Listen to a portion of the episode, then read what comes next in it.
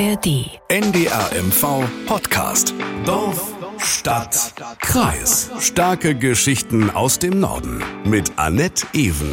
Heute mal nicht im Studio, sondern ich bin mitten in unserem Thema, so kann ich das sagen, nämlich im Wald. Um genau zu sein, in der Nähe von Dagun. Und zwar, wo sind wir genau, Herr Neise? Klären Sie mich auf. Wir sind im Forstamt Dagun im Revier Brudersdorf. Und zwar zwischen den Orten Brudersdorf und Dagun gelegen. Ah, okay, also in der Nähe von Brudersdorf sind. Das sagt der Mann, Rüdiger Neise, der sich hier auskennt, wie in seiner grünen Westentasche. Er ist natürlich grün gekleidet. Er ist nämlich Leiter des Forstamtes in Dargun und mit mir heute im Wald verabredet. Ich freue mich sehr, dass das klappt, dass Sie mich hierher eingeladen haben. Sie haben mich ja schnell überfallen und ich konnte nicht nein. Genau. Wir beide sind heute im Wald, weil wir über den Wald sprechen. Über den Wald in Mecklenburg-Vorpommern und die Folgen des Klimawandels. Gerade jetzt im Herbst ist es hier besonders schön. Wir stehen hier auf einer Lichtung, darauf werden wir gleich noch eingehen, warum hier so wenig Bäume stehen. Und dass das hier so schön bleibt im Wald, so schön bunt, wie es im Moment ist, daran arbeiten Sie auch, Herr Neise. Ne? Das ist äh, eine Herausforderung bestimmt auch. Dass, äh, sag ich mal, der Wald in seiner Bestandeskraft, in seiner Dynamik natürlich so bleibt, daran arbeiten wir eigentlich jeden Tag. Letztendlich, äh, sag ich mal, sind bestimmte Dinge im Wald, äh, gibt es Anzeichen, dass er so ein bisschen kränkelt, so ein bisschen leichte Symptome hat, aber trotzdem noch äh, relativ stabil das, Bios, äh, das äh, äh, Biotopwald, will ich mal so sagen. Das Dorf, Kreis, so heißt unser Podcast Starke Geschichten aus dem Norden. Wir sprechen kompakt, informativ und unterhaltsam über Themen, die direkt vor unserer Haustür spielen. Sie hören auch in der kostenlosen App der ARD Audiothek.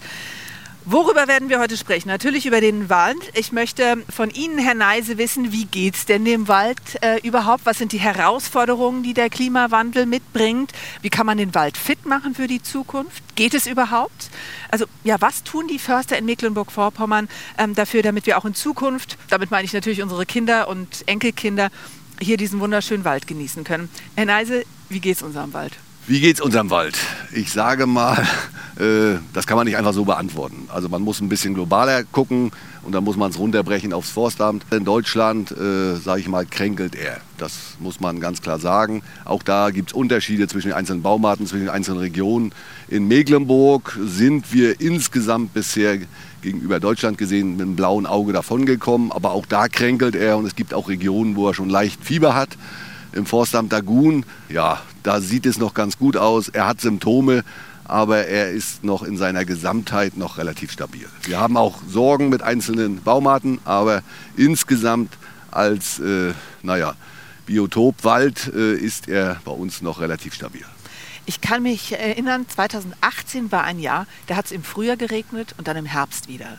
Hat sich der Wald denn jetzt erholt von, diesen, von dieser krassen Trockenheit das eine Jahr? Schwierig zu sagen. Also erholt hat er sich nicht. Mhm. Wir hatten ja danach auch einige trockene Jahre, auch mit relativ hohen Temperaturen.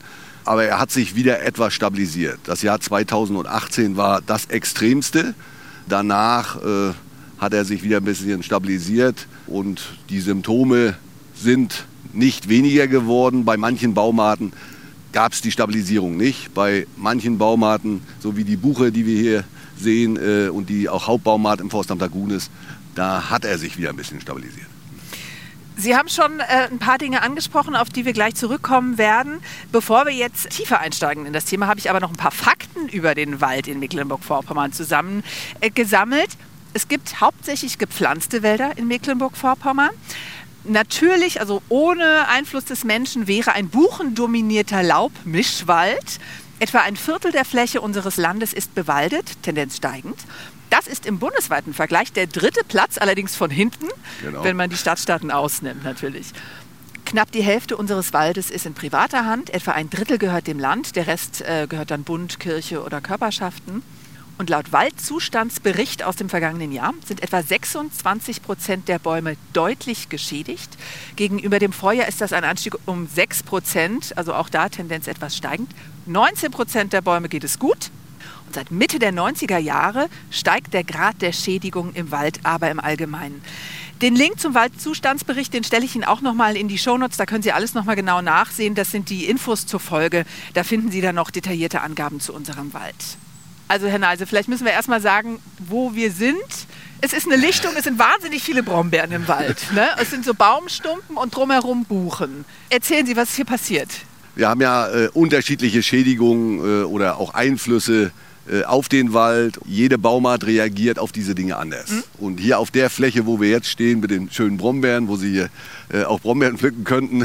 Massen an Brombeeren, ja. Äh, das war ein Fichtenbestand, äh, ja. ein Fichtenreinbestand, bis auf diese paar Buchen, die hier noch auf der Fläche stehen, mhm. die dazwischen standen, war es ein reiner Fichtenbestand. Und der ist dem letzten Windwurf zum Opfer gefallen. Also im Winter äh, 2022 gab es hier ja zwei verschiedene Stürme, äh, Januar, Februar. Äh, und da hat es diesen Bestand fast komplett geworfen. Das war eine alte Fichte, wo wir auch äh, waldbaulich, wir wollten diese Fichte also über künstlichem äh, auf künstlichen Wege verjüngen. Das heißt, wir wollten hier Bäumchen pflanzen. Sie war also schon auf der Warteliste. Und hier hat Forstmeister Sturm nachgeholfen. Und äh, die Baumart Fichte ist bei uns äh, auf unseren Standorten insgesamt in Deutschland wahnsinnig betroffen vom Klimawandel bei uns auf unseren Standorten auch betroffen vom Klimawandel. Die ist auf der Verliererstraße, sagen Die Sie ist ne? eine Verliererbaumart, sagen wir, gar nicht so sehr bei uns durch Trockenheit, sondern sie äh, ist hier auch sehr windanfällig auf diesen guten Böden. Weil die so flache Und Wurzeln haben, ne? Weil sie so flache Wurzeln haben. Natürlich spielt die Trockenheit auch eine Rolle. Und dann haben wir auch als Folgeschädling die Borkenkäferarten, die gerne oder die sich auf die Fichte spezialisiert haben und äh, dann natürlich im Nachgang geschädigte, vorgeschädigte Bestände dann auch nochmal äh, zusätzlich schädigen. Warum, Sie haben es jetzt schon angesprochen, aber warum kriegt die Fichte das nicht hin? Jetzt mal so salopp formuliert. Andere Bäume schaffen das ja auch, ne? aber die ist da äh, besonders anfällig. Sie ist einfach ein Flachwurzler. Mhm. Sie hat also ein flaches Wurzelsystem. Sie braucht sehr viel Niederschlag in der Vegetationszeit, auch teilweise im Winter ein bisschen, aber gerade in der Vegetationszeit. Und wenn wir ein Defizit an Niederschlag haben und der Boden austrocknet, dann äh, funktioniert es nicht. Äh, dann hat sie nicht ausreichend Wasser. Sie wurzelt also ungefähr einen halben Meter und wenn sie dann sechs oder acht Wochen Trockenheit haben, dann ist ja. in dieser oberen Schicht kein Wasser mehr.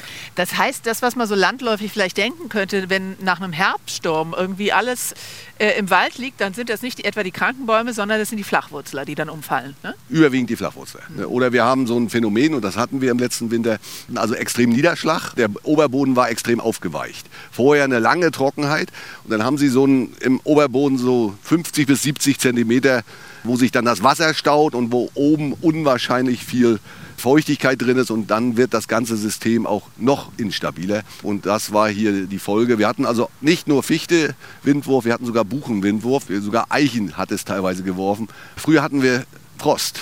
Da hat ja. sich der Boden stabilisiert. Heute haben wir trotzdem die Niederschläge, aber keinen Frost mehr. Und wenn dann Wind dazukommt, dann, dann fallen äh, die Bäume. Ja, dann fallen die Bäume. Der Fichte geht es also schlecht, wenn ich das so sagen darf. Gibt's also Verliererbaubart will ich mal so Verlierer. sagen. Ne? Gibt es noch eine, wo Sie sagen, eigentlich lohnt es sich gar nicht mehr, die aufzuforsten, weil die wird es nicht schaffen? Vielleicht historisch gesehen, wir hatten schon eine Baumart, die sich eigentlich schon vor längerer Zeit verabschiedet hat. Nicht unbedingt klimawandelbedingt, aber äh, äh, da hat also ein asiatischer Pilz, der hat ihr den Garaus gemacht. Ja. Das ist die Esche gewesen. Wir hatten mal 4% Esche im Landeswald bei uns, jetzt sind wir bei 1%. Ist also nur noch in kleinen Gruppen äh, vorhanden. Und wir hoffen natürlich, dass sie eine gewisse Resistenz gegenüber diesem Pilz sag ich mal, entwickelt. Bäume entwickeln sich ja auch weiter und Evolution äh, passiert auch im Wald. Aber wie viel davon dann übrig bleibt, äh, das wissen wir nicht. Es gibt einzelne Eschen, die noch gesund sind. Rundherum sterben sie alle ab und dann gibt es einzelne Eschen, die sind gesund, die also offensichtlich resistent sind. Bei der Fichte wird es schwieriger. Sie hat eben äh, ein paar Eigenschaften, die für den Klimawandel überhaupt nicht geeignet sind. Und das ist nun mal auch das Wurzelsystem.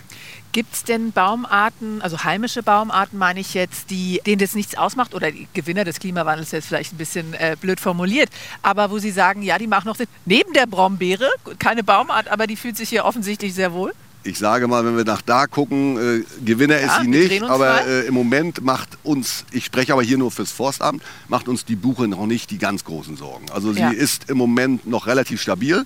Wir mhm. mussten uns auch Gedanken machen, dass wir, wir nennen das Waldbehandlung, Bewirtschaftung, dass wir ein paar an, Dinge anders machen wie vielleicht noch vor 20, 30 Jahren. Ne, dass wir etwas sachter mit der Natur umgehen, etwas bodenschonender arbeiten und, und, und. Auch äh, mehr Struktur in, in diesen Wäldern versuchen zu belassen. Wenn Sie da drüben hingucken, haben wir äh, unter der Altbuche komplett eine junge Buche schon, na, also wir nennen das Vorausverjüngung oder Das äh, sind, äh, ich muss es mal beschreiben, also wie hoch ist jetzt diese Buche dahin? Ich kann das ungefähr die höchsten 35 Meter. 35 Meter und darunter, was wird die haben? Vier Meter sowas? ja, ne? die äh, täuschen Sie sich ein bisschen. Also die geht ungefähr von sieben Meter bis zwei, drei Meter Ach ja, runter. sehen Sie, ich sage, ich kann also schlecht auch schätzen. verschiedene Schattierungen hier, was Sie so sehen, das, da haben Sie recht, vier bis fünf Meter, aber äh, das ist also unterschiedliche Höhen. Also darunter wächst es praktisch nach, ne? Schiebt der, der Wald schiebt von unten, unten nach. Genau. Und das wollen wir so. Ja. Wir brauchen es für ein stabiles Waldinnenklima. Wir brauchen also im Bestand Feuchtigkeit. Wir müssen gucken, dass nicht zu viel Sonneneinstrahlung in die Bestände kommt. Die Buche reagiert ganz empfindlich gegen Sonneneinstrahlung einmal oben, von oben aufs Blätterdach, aber noch empfindlicher auf die Rinde. Wenn die Rinde, wenn die Bäume Ja. also frei stehen.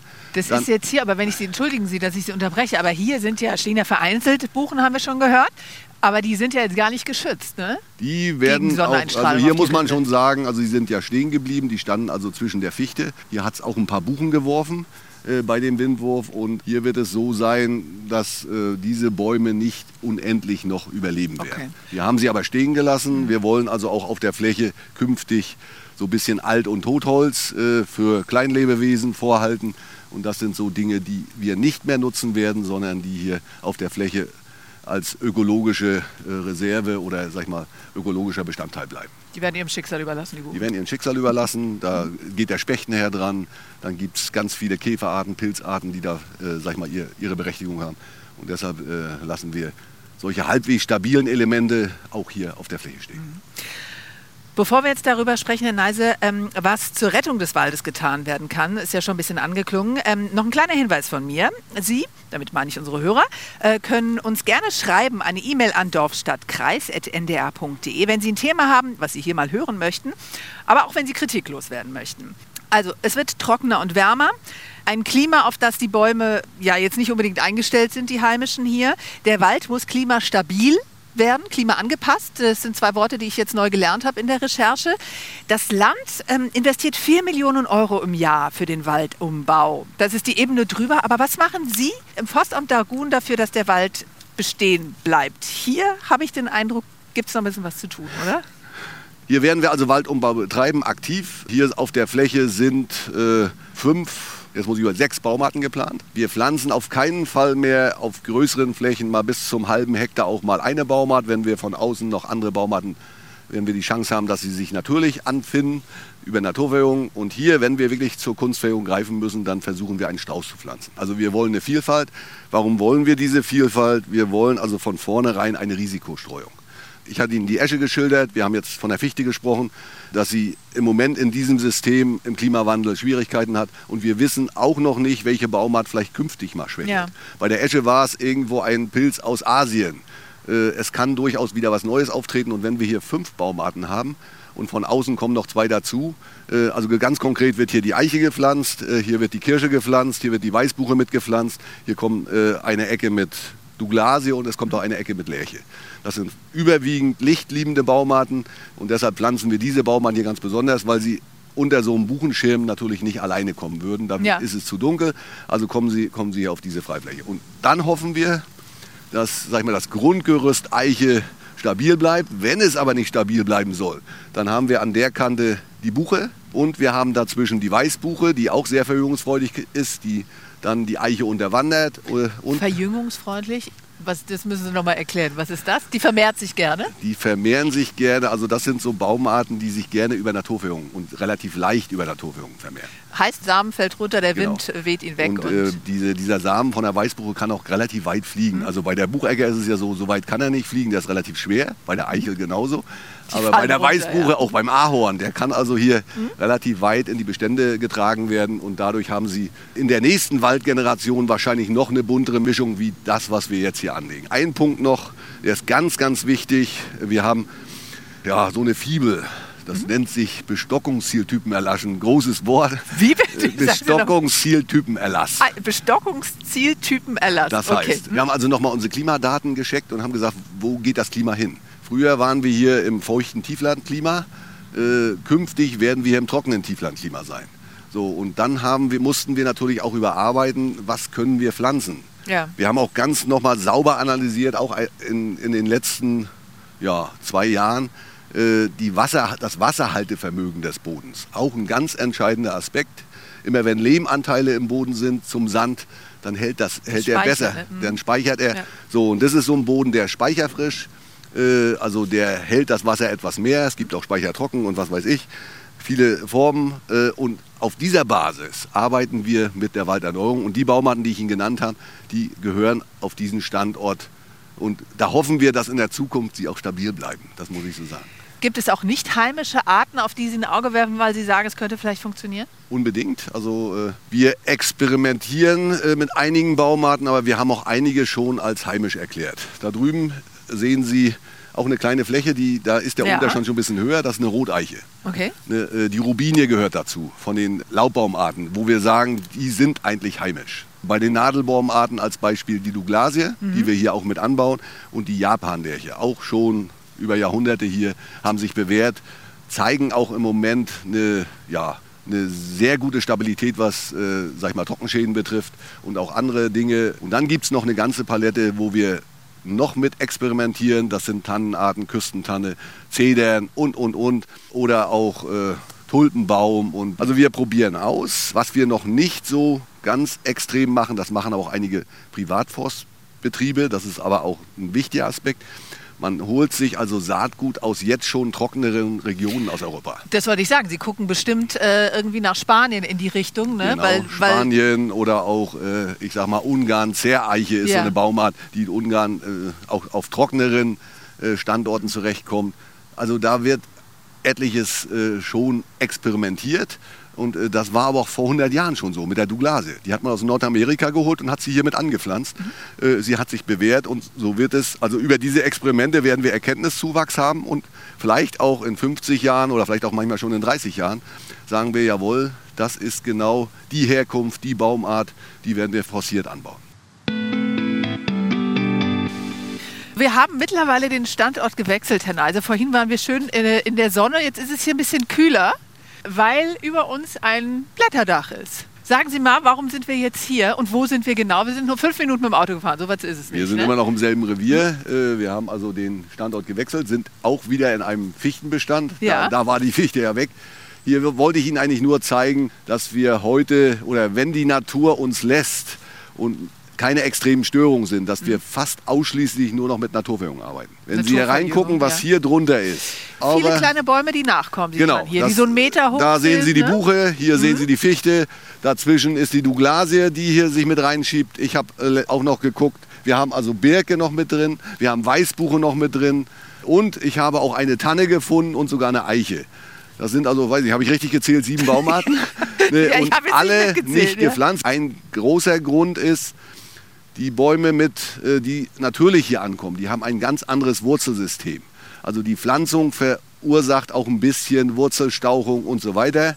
Gerade bei Eichen ist das so, wenn die natürlich ankommen, dann haben sie ein sehr gutes Wurzelsystem. Und wenn wir hier hingucken, wenn nicht genügend Arten in der Naturführung da sind, dann pflanzen wir da was nach. Bei sieben Arten sagen wir, das passt für diesen Großartig. Standort hervorragend. Also wenn Sie sagen Naturverjüngung in diesem Fall, wo wir jetzt hier sind, heißt, Sie, Sie jagen so sehr, ähm, dass es keinen Verbiss gibt, dass die jungen Bäume durchkommen? Also wir jagen so, dass sich das, der Wald natürlich verjüngen kann. Wir haben einen relativ hohen Rehwildbestand, aber äh, er ist mehr oder weniger im Gleichklang mit der Natur. Wir haben aber auch ein sehr gutes ESO, also zum Fressen, ein Angebot. Hier ist es so, oder auch in dem Buchenbestand, Sie haben ja überall Unterstände mhm. und das Wild findet auch genügend zu fressen im Wald. Aber wir müssen natürlich auch gucken, dass er nicht noch höher anwächst. Da richten wir unsere Yacht aus, sage ich mal, dass wir letztendlich überwiegend über Naturverjüngung agieren können. Das heißt, das rechnen Sie immer mit ein. Wir haben so und so viel Wild, so und so viel brauchen Sie. Also das ist äh, einfach eine Rechen, Rechenaufgabe. Wir, wir ne? gucken uns den Wald ganz genau an. Wir beobachten und sagen so, wie viel Verbiss haben wir? Auf der Fläche haben wir relativ wenig Verbiss. Was wir hier haben, der Bock, äh, wenn er sein Gehör neu schiebt, das sind ja Knochen, da ist so ein bisschen Fell drüber und wenn das dann das Fell abstirbt und der Knochen ausgehärtet ist, dann will er das loswerden und fegt an jungen Bäumen. Und hier in der Fläche ist es so, hier finden wir überall Douglasien, da die Krumme. Sehen Sie das? Die Krumme. Ja. In der Tat. Das ist, wie groß Da hat ist er der Baum? So groß wie ich, ungefähr 1,80 und da ist eine Ja, Delle so im Stamm. und die hat ne? auch schon mal irgendwie einen Schaden genommen. Kann sein, dass sie mal gefegt worden ist. Da hat er also mit seinem Gehirn. Es sind hier etliche Douglasien drin. Jetzt müssen wir hier bloß aufpassen, wir haben ein gutes Angebot. Hier äh, wird auch drin gejagt und es müssen genügend Douglasien in dieser Vielfalt. ü- Er darf nicht die Douglasie komplett hier selektieren. Das wollen wir nicht. Äh, Wir setzen hier auf keinen Fall mehr auf die Fichte. Die nehmen wir mit. Aber äh, wir Von denen gibt es ja aber einige, ne? hier gibt es einige, sind aber im Wachstum der Buche, der Douglasie unterliegen.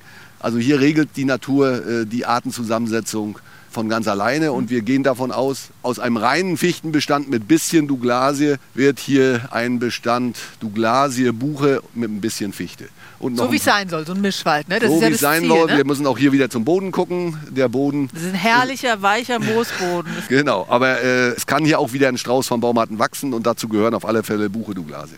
Ja. Es gibt natürlich Voraussagen, wie sich das Klima entwickeln wird. Wir haben es schon angesprochen, es wird wärmer, es wird trocken, das merken wir ja jetzt schon. Es ist aber auch durchaus möglich, ähm, dass wir Wetter wie in Kanada bekommen. Da gibt es verschiedene Voraussagen. Das, das, was Sie gerade gehört haben, war übrigens Nick, der Deutsch-Drahtar äh, von Herrn Neise, der hier immer zwischen unseren Beinen herum, äh, herumwurstelt. Klima wie in Kanada, da war ich stehen geblieben. Das ist was, das war mir so nicht bewusst. Ich wusste klar, das Klima wird wärmer, die Pole schmelzen. Es kommt Süßwasser in das Meer. Der Salzwassergehalt ändert sich. Das sind Informationen vom Potsdam Institut für Klimafolgenforschung. Die untersuchen nämlich Folgendes, wie dieser ähm, veränderte Salzgehalt den Golfstrom beeinflusst. Wenn der sich verändert, der sorgt ja dafür, dass wir es hier relativ mild haben im Vergleich zur anderen Seite des Atlantiks, wo es ja im Winter wirklich ähm, ordentlich frisch wird. Da hat er wieder gequietscht, der Nick. Wenn dieser Golfstrom sich verändert, hätten wir auch ein Klima wie in Kanada. Das müssen Sie ja auch einrechnen. Also es ist, gibt natürlich diese Voraussagen, aber es ist ja auch viel auf Verdacht und so ausprobieren, was funktioniert und was nicht, was Sie hier machen. Ne? Also Sie, natürlich handeln Sie nach dem Wissen heute, aber man weiß ja gar nicht so wirklich, wie es in 100 Jahren aussieht. Das war schon immer so im Ja? Wald. Das war schon immer so. Wir arbeiten ja, sag ich mal, so in 100 Jahreszeiträumen. Also oder manchmal bei der Buche, bei der Eiche noch länger. Wenn wir jetzt uns auf die Eiche festlegen, dann steht die dort und wächst die dort 150 Jahre. Äh, Und äh, das haben unsere Vorgänger auch schon so gemacht. Also alle Dinge äh, können wir wahrscheinlich nicht berücksichtigen. Wir versuchen uns dagegen zu wehren, ob wenn es denn ganz anders kommt, dass wir einen Strauß von Baumarten anbieten, um hier vielleicht auch Dinge, die wir heute noch nicht wissen und wo dann Baumarten mit einmal anfällig werden, da müssen wir einfach gucken, wie, was da noch auf uns zukommt, beobachten, was geht und uns dann in unseren Handlungen leicht korrigieren, manchmal auch stark korrigieren. Aber Risikostreuung, sagten Sie, glaube ich. Ne? Genau, also wenn, ja. eine, wenn ein Baum es nicht schafft, ist es nicht so schlimm, weil noch andere Genau. an der Stelle. Das finde ich ja faszinierend, Herr Neise. Ich bin ein sehr ungeduldiger Mensch. Kein Förster darf ungeduldig sein, oder? Weil Sie denken ja in Generationen. Man pflanzt ja nicht jetzt einen Baum für sich, So, sondern für seine so. Kinder und Enkelkinder. Ne? Also was ich gelernt habe, dass äh, man wirklich beobachten muss, Geduld haben muss. Mhm. Man muss natürlich auch gucken, dass das Wild wirklich auch zu dem äh, Ökosystem Wald passt. Äh, und wenn das zusammenpasst, dann kann man sich auch mal, wir hatten mal so jetzt, wir hatten jetzt eine Schulung und da waren wir an einem Bestandesbild, da haben wir zehn Jahre gewartet, dass die Natur uns erstmal vorgibt, wo es hingeht äh, und haben dann äh, noch ein bisschen Mischung nachgepflanzt, weil sie nicht alles von allein geguckt. Also der Strauß war uns zu klein. Mhm. Äh, Und da haben uns viele Kollegen gesagt, Donnerwetter, zehn Jahre habt ihr jetzt einfach so die Hände in den Schoß gelegt und gewartet. Ne, Das Einzige, was wir, wir haben Yachtgäste hingesetzt, die Ja. vom Hochsitz aus jetzt eine oder andere Reh geschossen haben. Ne, Oder vielleicht auch ein Stück Dammwild. Aber äh, man muss, und das habe ich gelernt mit meinen 65 Jahren, man muss irgendwo Geduld haben. Sie als Förster haben natürlich auch immer die Nutzung des Waldes, also die Wirtschaftlichkeit des Waldes. Äh, Stehe ich dazu? genau. Und der ist ja auch ein Wirtschaftsfaktor. Holz ist ein wichtiger Baustoff. Wie viel holen Sie denn hier raus, wenn Sie das in, in Euro mal beziffern können? Können Sie das sagen? Ja, wir nutzen im Jahr, wir haben äh, also einen Hiebsatz, nennt man das. Das sind so zwischen 1,6 und 1,8 Millionen. Wir als Forstamt, sag ich mal, an Umsätzen machen. Äh, Ja. Das Land im Landeswald macht ungefähr, naja, 40 bis 50 Millionen. Besonders begehrt ist da ja die Fichte, die wir schon, wo wir schon gehört haben, die ist, ist problematisch. Zum Beispiel für Dachstühle und so weiter, ist ein wichtiger Baustoff. Inwiefern ist das denn auch eine Überlegung, dass Sie ein Holz oder einen Baum hier versuchen zu etablieren, der die Fichte ersetzen kann im schlimmsten Fall. Wir machen das schon über Jahre, dass wir die Fichte versuchen zu ersetzen mit den Baumarten. Bei uns auf den Standorten geht es auch sehr gut mit der Douglase und Lärche. Diese beiden Baumarten sind relativ stabil im Klimawandel. Sie wurzeln tiefer, sie sind trockenresistenter. Sie haben nicht, die Lerche hat zwar auch Gegenspieler Borkenkäfer, aber sie produziert mehr Harz, kann besser ausharzen und die Douglase hat auf der Schiene erstmal im Moment noch nichts. Sie hat zwar ein paar andere Dinge, Pilze und so weiter, aber meistens nur in jungen Jahren. Also zwei stabile Baumarten, wen man auch sehen muss in Mecklenburg, die hat ja nach wie vor ungefähr 50 Prozent, spielt im Forstamt mit, bei mir mit 13 Prozent nicht die große Rolle, ist die Kiefer. Also auch ja. die Kiefer die bei uns im Waldumbau eigentlich an Fläche deutlich verlieren sollte, noch vor Jahren im Rahmen der naturnahen Forstwirtschaft. Wir haben uns hier korrigiert. Sie sollte also von 50 Prozent auf 30 Prozent runter. Äh, sie wird also wieder an Bedeutung gewinnen. Sie haben gerade den Harz angesprochen beim Borkenkäfer. Die Bäume, wenn es trocken ist, können die nicht, fehlt ihnen Wasser natürlich, dann produzieren sie weniger Harz und das Harz, die ersticken praktisch den Borkenkäfer, ne? wenn ich das so runterbreche. Genau, genau, genau. Ne? Also das ist das Problem an der Trockenheit und dem Borkenkäfer, genau, das also, nur als kleiner kleiner genau, wenn, wenn das intakt hier ist und wir haben genügend Wasser im Boden, dann wird der Saft hochgezogen ja. im Stamm und dann fliegt der Käfer äh, den Stamm an, bohrt sich da ein und dann drückt der Baum Harz raus. Und dann verklebt der Käfer. Und wenn das Wasser und fehlt? wenn das Wasser ja. fehlt, dann drückt er so gut wie kein Harz raus.